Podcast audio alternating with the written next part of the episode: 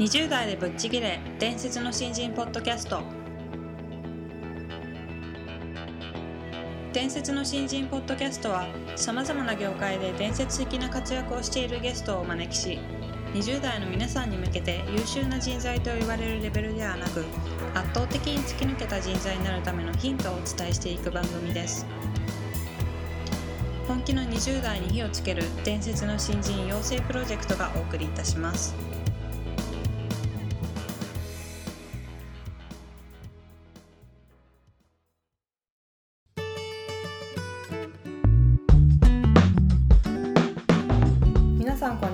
20代でぶっちぎれ伝説の新人ポッドキャストへようこそ。ナビゲーターの戸谷香奈です。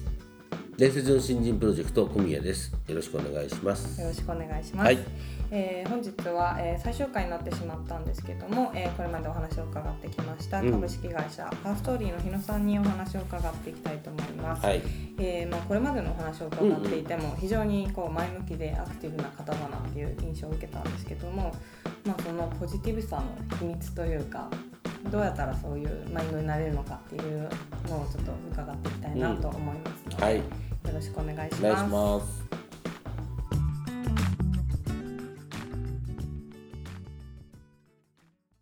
はい、それでは日野さん今回もどうぞよろしくお願いします。よろしくお願いいたします。えー今回はですね、あの前回のお話をお伺いしていても、はい。非常にこうポジティブというか、はどんどん思いついたことはやってみようみたいなはい。マインドをお持ちだなっていう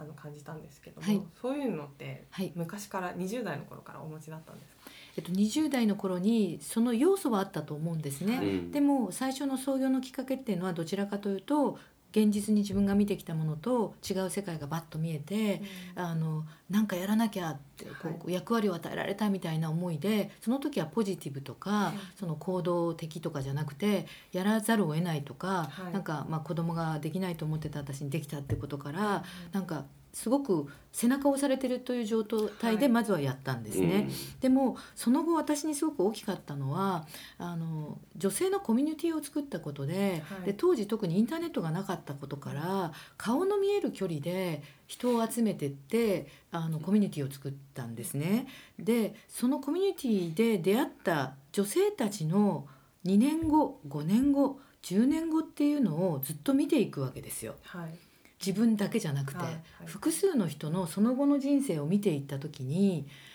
ポジティブとかうん行動していく人の方が開かれていくという姿をいっぱい見たの。だから本当に感謝は私がポジティブというよりもたくさんの人の事例を見れたとか、うん。人に会うってこんなにすごい引き出しが増えるんだっていうことが感謝なので、やっぱり明るい友達増やしてほしいし、はい。いい人との出会いを作ってほしいなって、自分の人生っていうのは人の出会いいい人との出会いがはい。大きく変えていくと思いますね。うんうんうん割とこう女性の生き方全集みたいなの読んじゃった感じですね。そうです。でねあのいい質問だと思うんですけええ。ど「あのハーストーリー」って人生という意味で、うん。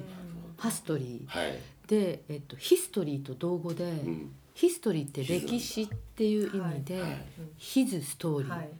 ヒストリー歴史は男の人生、ね。さらにゴッド彼の人生。神様を指していましてそれに対して私はハストリー。彼女の人生を追いかけるということをなぜだかちゃんと創業の時にネーミングにしていて、はいそこからずーっとこうさまざまな女性の人生を見てきたしうん。今それを伝えたくてポッドキャストの番組をやったりとか、一人の人生ではなくて、大勢の人のケーススタディを見ながら話してるっていうことですね。なんでこう言い切るとかね断言するような、あのこともあるんですけど相談されても私は心理カウンセラーでもないし、あの心理学者でもないけれども、はい。たくさんのケースを見た。そうですね、うんまあ、少なくとも今10万人の組織の中でまあ数千人は会っているし、付き合ってる人だと今500人1,000人はもう十分に彼女らの歴史を見ているし、どこの町に行っても友人知人がいるし、はい。で結婚したり離婚なさった方まあいろいろあるけれども、今どうしてるかも分かる。だからその時の決断のタイミングを知っているので。うんそれがこう多くの人に伝えていきたいなっていう私の役割、うん。ハストリーうん。彼女たちの人生から皆さんに伝えたいなって思ってるんですよね。あの日野さんのお話を伺ってるとそういう大勢の方と、はい。ひょ本当に表面的ではなく深くそれぞれとお付き合いされてるのかなっていう印象を受けるんですけど、はい。どちらかというと少ない人と深くみたいなうん。マインドがあるんですが、はい。そういう大勢の人とはい。かつ深く付き合おうって思う時にはい。なんか心がけてることとかってあえっと親しい友達は少数でいいと思う、うん。あのやっぱり最後は人間家族だったりね夫とか恋人もたった一人なわけで、はい。この日本はね,、ね多彩なわけじゃないじゃないですか。たくさんたった一人の人で理解される人がいいと思うんですけど自分の思考とか行動がたった二人とかたった一つの家族の単位を幸せにするためにうんどういう行動であるべきかっていうことを考えると、浅くて構わないから、いろんな人の話を聞いたりとか、うんいろんな人の本を読むとかということを大切にしていきそのケースを自分に入れながら小さな世界でも大切にするっていうのはキャラクターの問題があると思うので、ただ目線は広くしてねって、うん、少し俯瞰してねっていうことが大事なのであの私は心がけてるかどうかっていうとたまたま仕事柄大勢の人の意見を聞ける職業をしているから、私は深く関わることがマーケティングになってるし、その人の悩みとか、まあ、インサイトね、はい。あの本当にその人たちの見えない声を聞くことが結果商品開発になるっていうことがもう職業病になってるから、はい。あのつい突っ込んで聞くんですけど、うんうんうん。普通の人はあの少数の友達で全然いいと思うんです。はい。うんただ思考を狭くするなと。ああそうですね、ううん。んうんそれは本当に感じますね、私もあの社会人になってからすごくいろんな方とお会いするようになって、はい。世界が広がったなってえいうのはー感じるのですごく、あの同意するんですけど、えーそのなんだ今おっしゃったその深くはい。人の話を引き出すっていうのって、はい。なかなかあの出してくれる人もえーいたりとかはい。するんですけど、出ない人とかい。るじゃないですか、はい。はいそういう時ってどういうコミュニケーションを心がけていらっしゃるのかなっていうのが。ああ。まず何か相手が語った時に「なるほどそうなんですね」っていうんじゃなくて「どうしてそう思ったんですか?」とはいいう常に子供と一緒で「ワイワイワイ」なんですよ。うん。なぜなぜなぜって。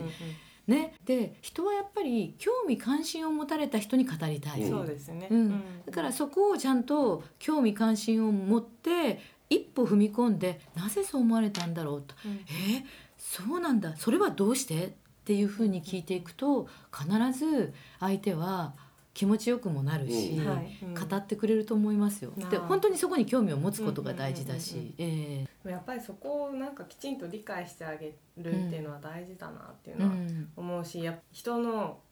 インサイトっていうのはい。をきちんと理解することっていうのは、、はい。わゆるあのいろんなビジネスでおそらく役に立つんじゃないかなとええ。思うんですけど、やっはい、ぱりそういうのは、まあ、このリスナーの皆さん20代のうん。若い方たちですけど、うんうんそういう視点を身につけるにはやっぱり人にどんどん会うっていうことが必要になるんですかね。と思います。やっぱり広い情報情報を集めてから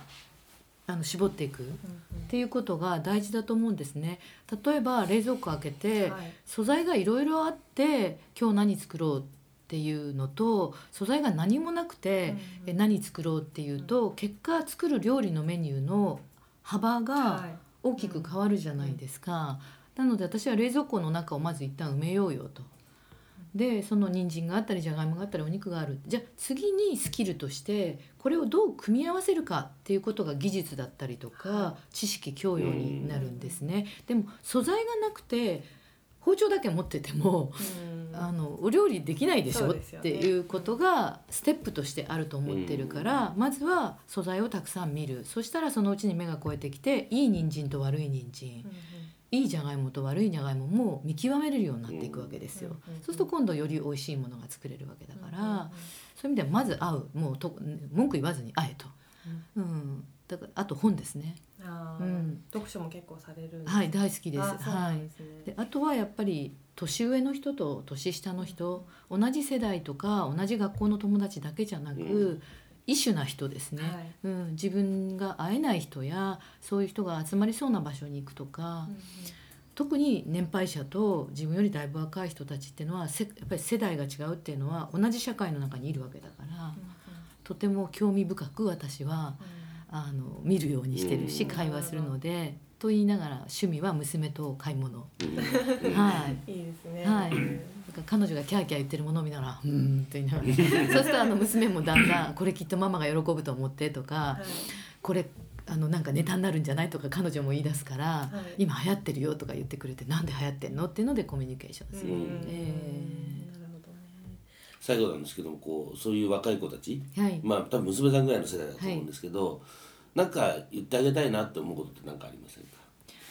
そうですね。あの一番は私の世代のと最大の違い同じ20代私は創業20代ですけど環境的に情報過多だと思います。うんあの私たちの時には情報を得たくてもなかなか得られなかった検索なんてないし、はい。ところが今の子たちは毎日日々瞬間的に LINE で送れたりメールで送れているってことは答えは即もらいたいし、彼氏にメール送ったら戻らないだけで今日誰か別の人と会ってんじゃないかとか、あのそういうふうにこう気持ちが変動してしまうぐらいコミュニケーションのなんだろう進化しすぎてしまっていて、あの心揺らしてしまう子が多くなってるというふうにすごく思うんですね。人間って第三者とか他人の評価で生きてきてるっていうことがあるので、まあ、そういう意味ではあのままず一番に言いたいのはできるだけ気にするなと。うんうん本当にあなたのことを本当に考えてる人は誰かそこだけで生きていけるよって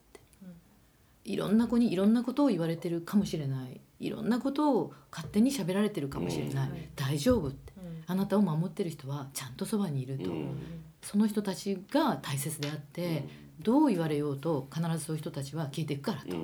うん。それが一番痛いですね。はい。私も最近ようやくなくなってきたかなって感じるんですけどやっぱりそうですね。数年前はこうこんなこと言ったらあの人はどう思うんだろうとか、うん。私のこの行動はどう見られてるんだろうみたいなのをうんうんうん。気にしたりとかしてたんですけど、うん。やっぱり気にしちゃうと怖くなって前に進めなくなるっていそうですよね。大丈夫。うん。全然大丈夫。人のことは気にしなくていい、はい。自分が欲しい人に出会い自分が欲しいものを買い自分が判断をして自分の居心地いいところで自分が成長できる人と絶対やっていくこと、うん。うんでいろんなあの波風立てるざわざわした人が周りにいっぱい、はい。インターネット社会ってそうなんですけども,、もうどんなに叩かれようと、どんなに言われようとあなたを信じてる人が数人そばに家族というものがあるから、それで大丈夫。なるほど、うん。いやーありがとうございます、はい、それを伝えたい。すごすごく伝えたいんですよ、はい。うちの娘がいつもね友達で今ね心揺れる子がすごく多くて、うん。一喜一憂すごくして、ものすごくこう心が弱くなってる子が多くなってるってやっぱり言うので、でも気にすんなって言われても気にするよお母さんその人たちと生きてるからって言うけど、うんでも大丈夫。5年後10年後いなくなるからね。うんとかいてもね大丈夫。あんたのそばにいる人は永遠に切れない人たちは誰かをちゃんと見極めていけっていう話をしてですね、あのこうなんだっけダーツの的のはいど真ん中にいるメンバーとダーツの外側の円のこう何か言われたらこの人はダーツのこの円の一番外の人ってイメージしろと、うん。おうん。わかりやすいですね、そのイメージ。う んこの人は外から2番目の円にいる人とかね。ど真ん中ど真ん中はドイツだっていうことをあの意識すればそれは少数なんですよ、ううん。ん大丈夫よって。あとは視野を広げる、うなるほど、いん、や本当にいろいろ素敵なお話をたくさん伺わせていただきまして、はい。ありがとうございあます。りがとうございまた。はいということであの4回にわたって日野さんのお話をいろいろと伺ってきたんですけども、はい。あの最後の、まあ、どダーツのど真ん中にいる人たちは誰なのかっていうのを見極めなさいっていうお話があの非常に印象的でそういうのをきちんと見極めなきゃなっていうのを思ったと同時に、まあ、日野さんは非常にいろんな方とネットワークがあってお話をあの日頃からされているっていうことだったんですけどそういうことも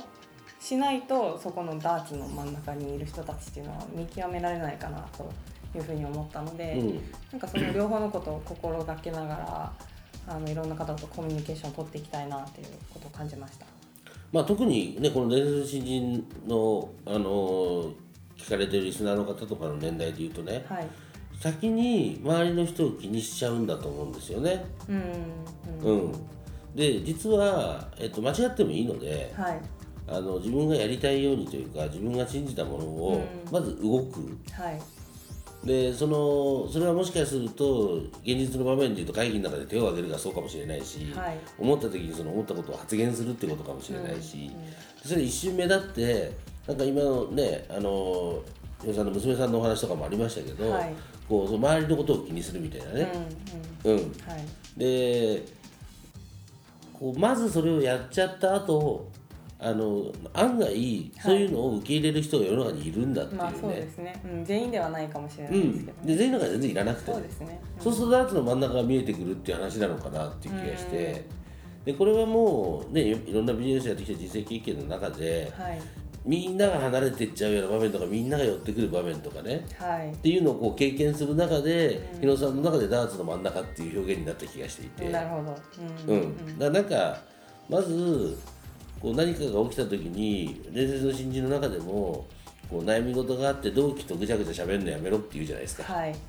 うん、そこでは解決しないんですよ、そうですよね、うん。だからあの自分の目線自分より目線の高い人とその話をするんだよって話をしますけど、はいなんかそれの一歩目とすごく似てるなと思いながらお話聞きましたけどね,、うんね。あとお話の中にあったそのダーツのど真ん中を見極めるためなんですけど、はい。やっぱりそのその人と共感するまでお話を聞くっていう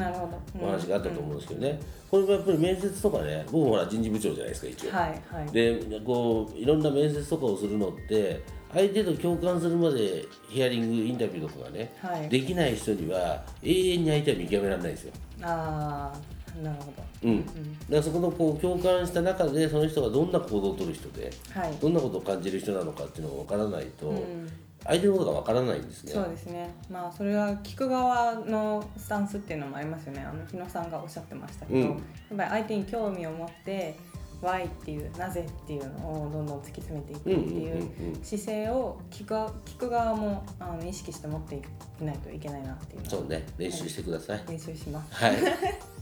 まあ今ね番組でいろんな方のお話を聞かせていただいてるのでいい勉強になってるじゃない。そうですねはい非常に頑張りましょうさせてもらってます。はいということで日野さん本当にありがとうごありがとうざいまし。ございましたた。